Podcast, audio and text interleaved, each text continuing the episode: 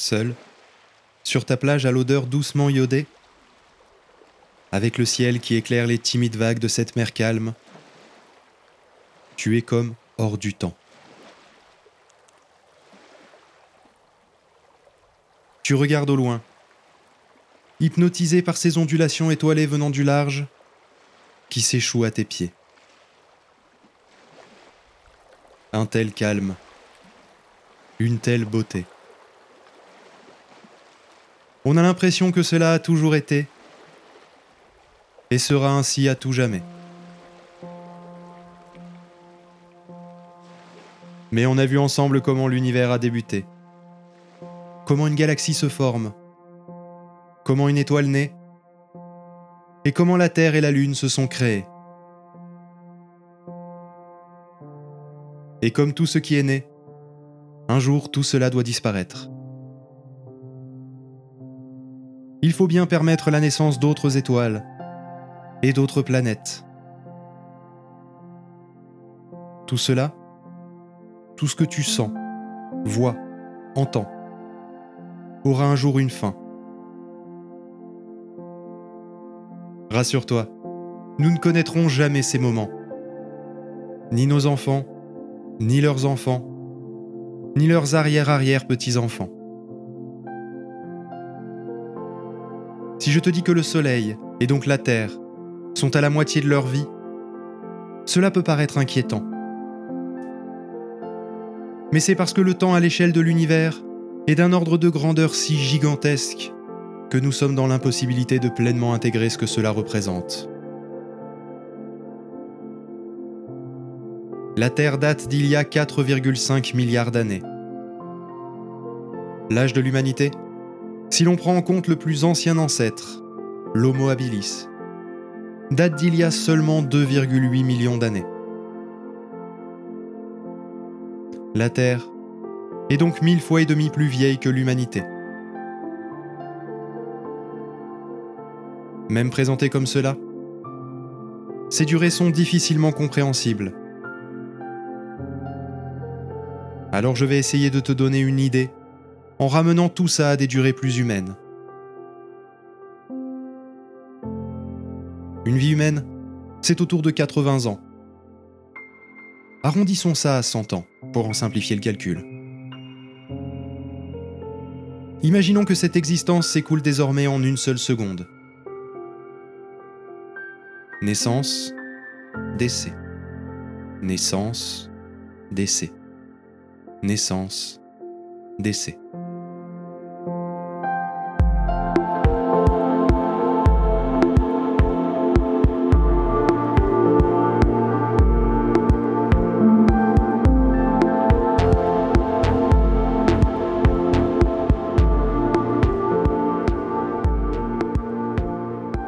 À cette échelle, la Révolution française, c'était il y a 2 secondes et 3 dixièmes. Les Grecs nommaient les constellations il y a environ 25 secondes. Les Égyptiens construisaient les pyramides il y a 45 secondes. L'humanité, quant à elle, a démarré il y a 7 heures 46 minutes et 46 secondes. La fin des dinosaures, c'était il y a une semaine et demie l'apparition de la vie Il y a environ un an, un mois et quelques jours. La Terre a été créée il y a environ un an, cinq mois et une semaine. Le Soleil, lui, il y a un an, cinq mois et deux semaines. Et enfin l'univers est apparu il y a quatre ans et quatre mois. Voilà des durées qu'on est mieux en mesure de comparer entre elles même si la portée réelle de ce qu'elle représente nous dépasse encore un peu.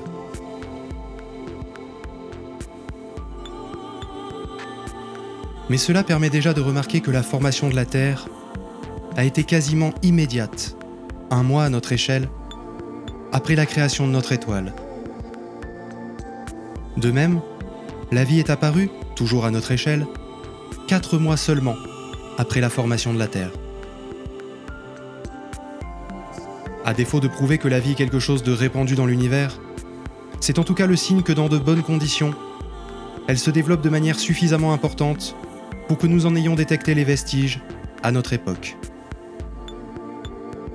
Lorsque les conditions sont réunies, température, eau liquide, etc., il n'est donc pas impossible que la vie soit en fait quelque chose de répandu dans l'univers. Quand je parle de vie, je ne parle pas forcément de formes de vie intelligentes capables de conquête spatiale. Je parle de cellules ou d'êtres peu complexes. Pour le reste, il est difficile de s'avancer, de tirer des conclusions, puisque nous n'avons qu'un cas à notre disposition pour en étudier les principes, le nôtre.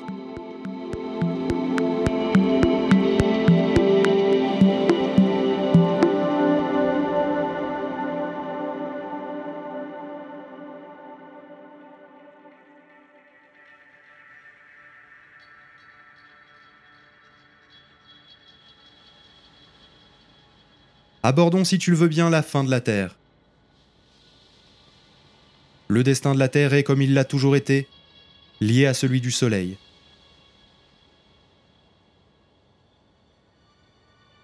La mort du Soleil est prévue donc dans 5,4 milliards d'années, soit un an et huit mois avec notre échelle. Le Soleil est, depuis sa création, le lieu d'une lutte constante entre l'explosion permanente due à la fusion qui a tendance à vouloir faire gonfler le Soleil comme toute explosion, et la gravité, liée à la masse des éléments qui composent le Soleil, qui tend à vouloir le faire s'effondrer sur lui-même. À l'heure actuelle, cette lutte est parfaitement équilibrée. C'est logique en un sens. Si elle ne l'était pas, nous ne serions pas là en train d'en parler. Mais cet équilibre va un jour se rompre Lorsque l'hydrogène nécessaire à la fusion viendra à manquer, la fusion au cœur de notre étoile va ralentir. La gravité va donc prendre temporairement le dessus, écrasant le cœur de notre étoile sur lui-même. Cela aura comme effet d'en augmenter la température, notamment à la surface du Soleil. Comme elle est composée de gaz, ce dernier va alors se dilater le Soleil va se mettre à gonfler, tel un ballon. Il va graduellement passer d'un diamètre d'un million de kilomètres à 100 millions de kilomètres, devenant ainsi une géante rouge. Sur Terre, le Soleil ne sera plus le disque blanc que l'on peut cacher avec son pouce. Il remplira alors le ciel d'une couleur rouge sang, qui chauffera la Terre jusqu'à atteindre plusieurs milliers de degrés. Les océans seront alors asséchés. La croûte terrestre sera transformée en lave rougeoyante. L'étoile continuera doucement à gonfler, jusqu'à atteindre 300 millions de kilomètres de diamètre. Un rayon d'une unité astronomique, engloutissant alors la Terre et la Lune.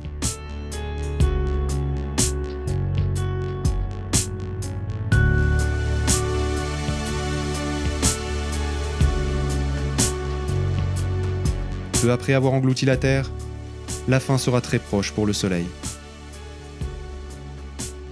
Alors que les réserves d'hydrogène seront épuisées totalement, c'est l'hélium qui commencera à être utilisé pour la fusion, et cela générera du carbone. Ce nouveau type de fusion créera alors des explosions d'énergie ultra-violentes, qui se transmettront jusqu'à sa surface. Cette dernière s'envolera alors partie par partie formant un nuage de matière, une nébuleuse. Ce nuage contient ces fameux éléments lourds, qui vont dériver à des vitesses atteignant pour les supernovae 30% de la vitesse de la lumière, et qui vont permettre de former d'autres systèmes, d'autres planètes, d'autres êtres vivants possiblement. Mais cela ne sera pas une supernova, non. Notre Soleil n'est pas assez massif notre étoile ne sera pas complètement détruite. En son centre, il restera un cœur dense et brillant, générant une chaleur intense. C'est une naine blanche. Ce cadavre d'étoile va alors lentement se refroidir. De la même manière qu'une boule de métal chauffée à blanc qui perdrait de la luminosité en se refroidissant, il va briller de moins en moins, jusqu'à devenir une naine brune puis une naine noire. En tout cas en théorie. Car si l'espace est froid, il ne conduit pas à la chaleur. Cette dernière ne peut donc s'évacuer que par rayonnement, ce qui est très long. C'est si long que l'univers n'est pas assez vieux pour que l'on ait pu observer une naine noire. Elle reste donc une théorie.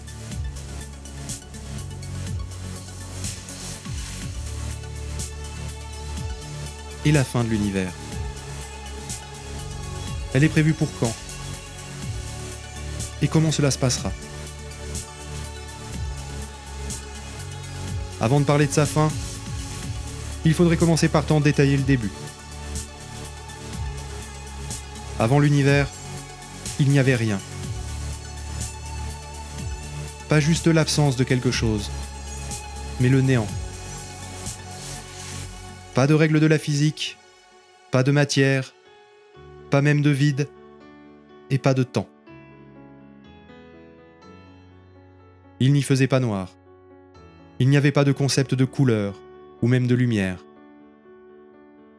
Le rien total.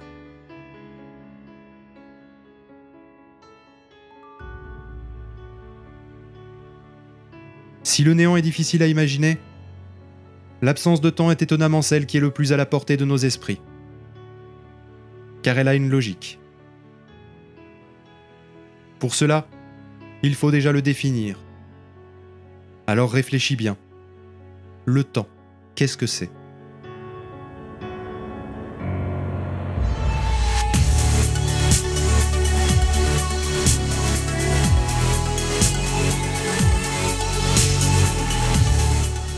Temps est une continuité infinie. Le milieu dans lequel se déroule la succession des événements et des phénomènes. Il est composé d'une infinité de points repérables dans une succession continue. De chacun de ces points, on peut faire référence au précédent par un concept que l'on nomme avant et les suivants par un après.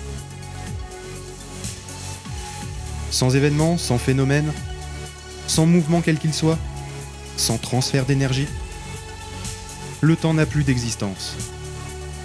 Il ne relie plus rien ensemble dans une évolution, une continuité, car il n'y a rien à relier.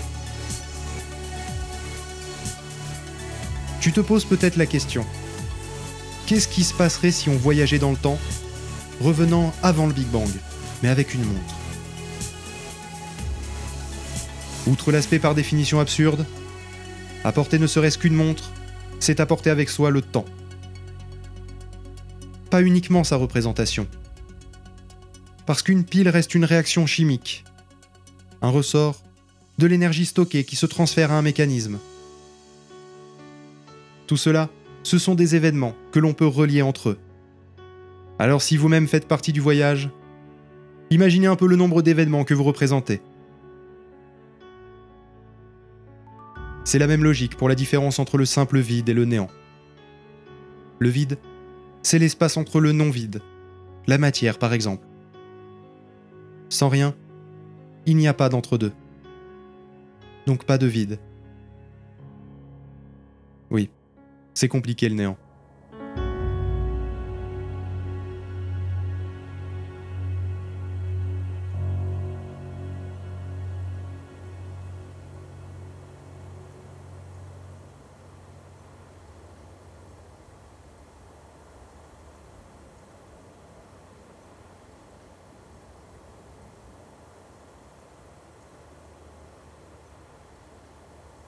Maintenant, si je te dis création de l'univers, tu as sûrement déjà en tête le Big Bang, le plus populaire et le plus probable des modèles cosmologiques. La cosmologie, c'est la branche de la science qui étudie l'univers. Son origine, sa nature, sa structure et son évolution. Il ne faut pas confondre la cosmologie et la cosmogonie, qui elle n'est pas basée sur la science mais sur des contes, des légendes ou des textes sacrés. Car évidemment, expliquer notre origine, savoir d'où l'on vient, ça a toujours été une préoccupation des humains. On en retrouve la trace dans toutes les civilisations, aussi loin que l'on puisse remonter. On ne sait pas ce qui est la cause du Big Bang. On ne le saura probablement jamais vraiment. Mais on sait qu'il existe. Car si l'on inverse la direction de ce que l'on observe, tout semble se réunir en un point. Et si l'on regarde au fond des cieux, il y a ce fond diffus cosmologique, un rayonnement extrêmement homogène présent dans toutes les directions. C'est le fossile de l'univers, tel qu'il était il y a 380 000 ans après le Big Bang. Cela correspond à une heure sur notre échelle réduite, à comparer aux 4 ans et 4 mois qui nous séparent du Big Bang.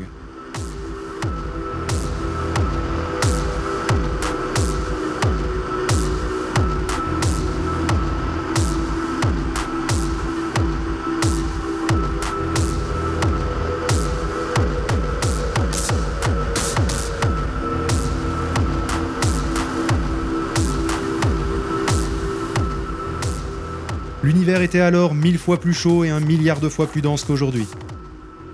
Les étoiles et les galaxies n'existaient pas encore. Ce moment observable est le reste de l'époque où l'univers est devenu suffisamment peu dense pour que la lumière puisse s'y propager. Et c'est d'ailleurs pour cela que l'on ne peut observer quoi que ce soit avant ce moment. Moins de 380 000 ans après le Big Bang, l'univers était opaque composé d'un plasma d'électrons et de noyaux atomiques. On pourrait presque comparer ça au cœur d'une étoile unique. Il aurait pu devenir un énorme trou noir, avec toute cette matière réunie dans un si petit espace. Mais comme tout était parfaitement homogène, il n'y avait pas de point vers lequel la matière aurait pu s'agglomérer en une singularité.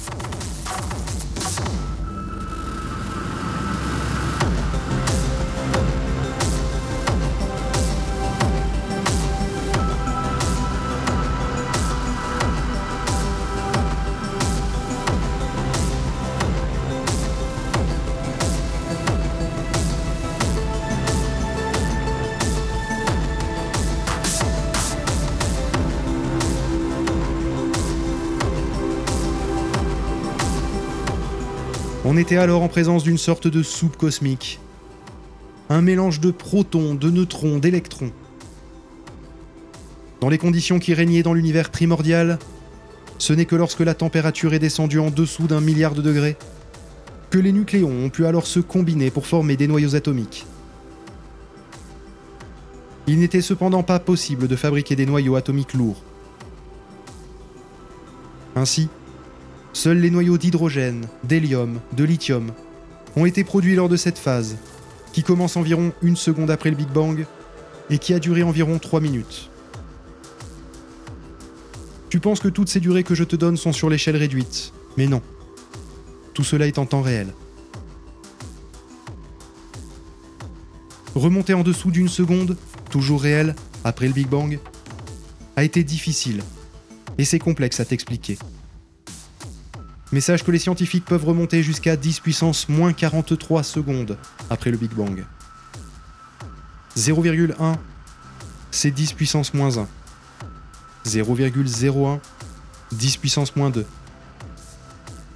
Cela veut dire que 10 puissance moins 43, c'est 42 zéros après la virgule. L'univers est donc né d'une explosion d'éléments quasiment instantanée où les températures ont atteint des valeurs ahurissantes.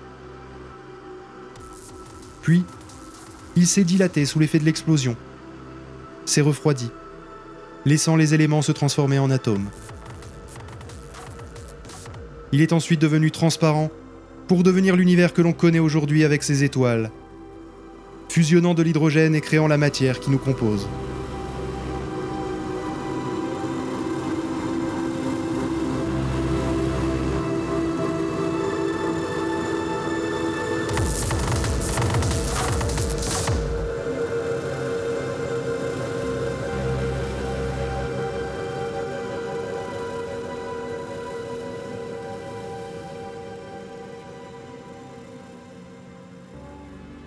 Nous pensions il y a quelques décennies que l'univers devait, tel un ressort, perdre la vitesse initiale donnée lors du Big Bang, et par action combinée de la matière et de la gravité, réunir à nouveau tous les éléments en un point unique et disparaître. Le nom de cette théorie, c'était le Big Crunch. Or, selon les observations, l'univers ne semble pas décélérer. Au contraire, son expansion s'accélère sans que nous puissions déterminer pourquoi. On sait juste qu'il faut une grande quantité d'énergie. Et cette énergie, on ne sait pas ce qu'elle est, d'où elle vient. On ne sait même pas la détecter. Quelque chose dont on observe les effets sans pouvoir l'observer ou en trouver l'origine Ça rappelle un peu le concept de la matière noire. Justement, on a appelé cette énergie inconnue l'énergie noire. C'est une autre grande énigme scientifique de notre univers.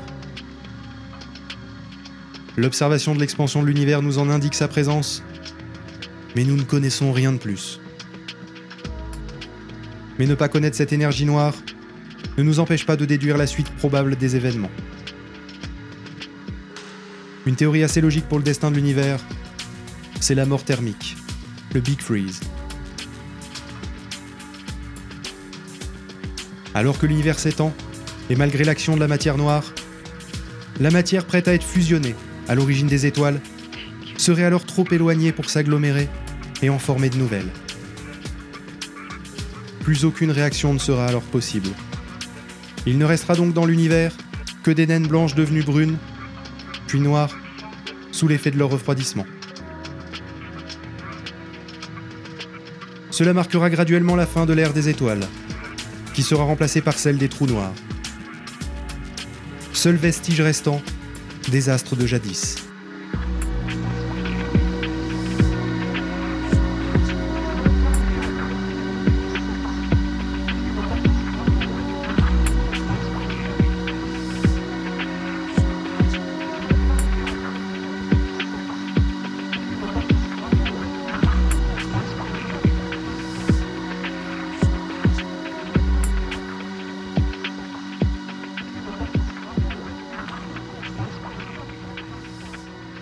Cette ère sera encore plus longue que la nôtre. Mais même elle aura une fin.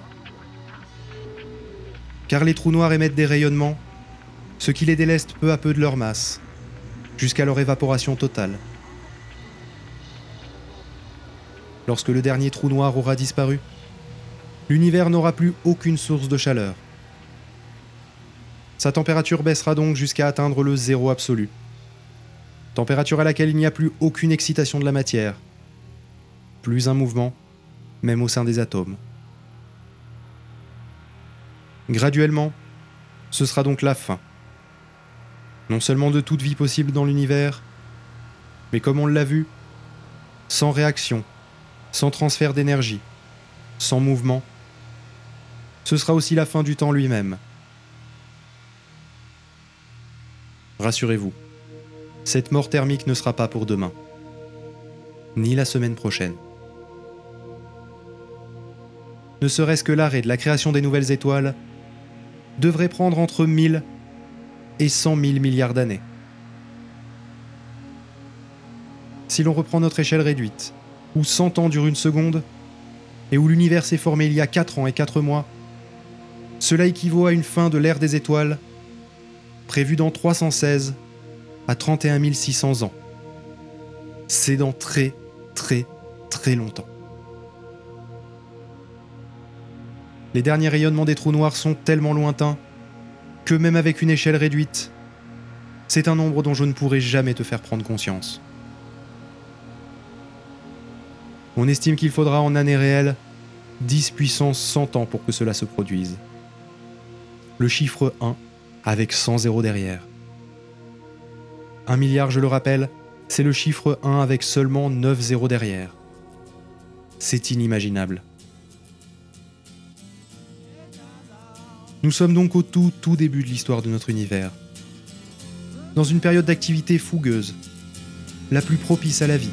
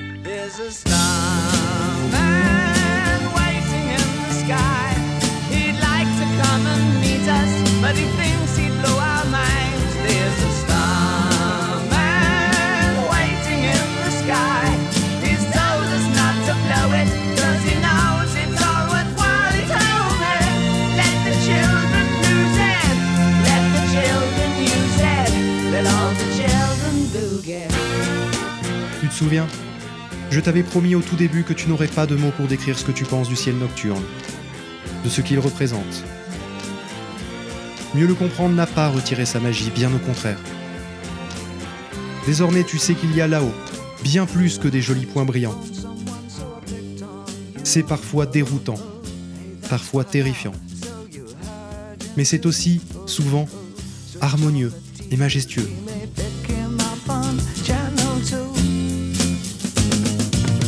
Look out your window,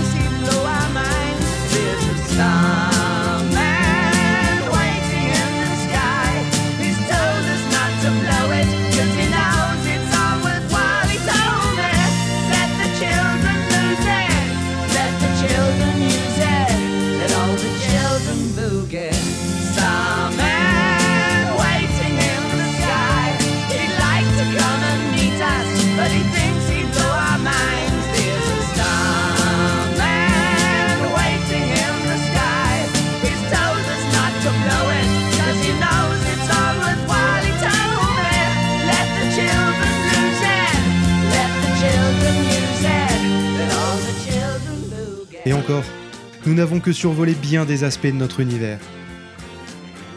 Je ne t'ai pas parlé en détail des planètes de notre système solaire. Et tu te demandes peut-être si c'est aussi impressionnant, bien que ce soit plus proche de nous. Ce sont des mondes fantastiques, qui méritent autant d'attention que l'univers en entier. Mais ce sera pour une prochaine fois, un prochain voyage. Garde donc les yeux pleins d'étoiles. À bientôt.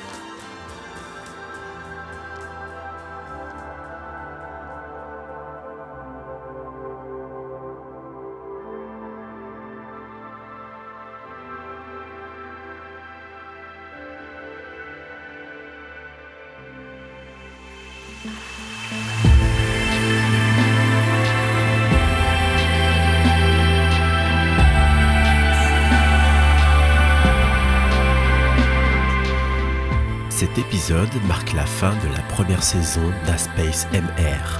Ce voyage spatial est le fruit d'une collaboration entre Feelgood et Redscape. Le texte est une idée originale de Feelgood qui a été votre narrateur et Redscape s'est occupé de la sélection des musiques, de la réalisation, du montage et du mixage. La voix générique, c'est Karine et Carl Sagan a été interprété par Kenton.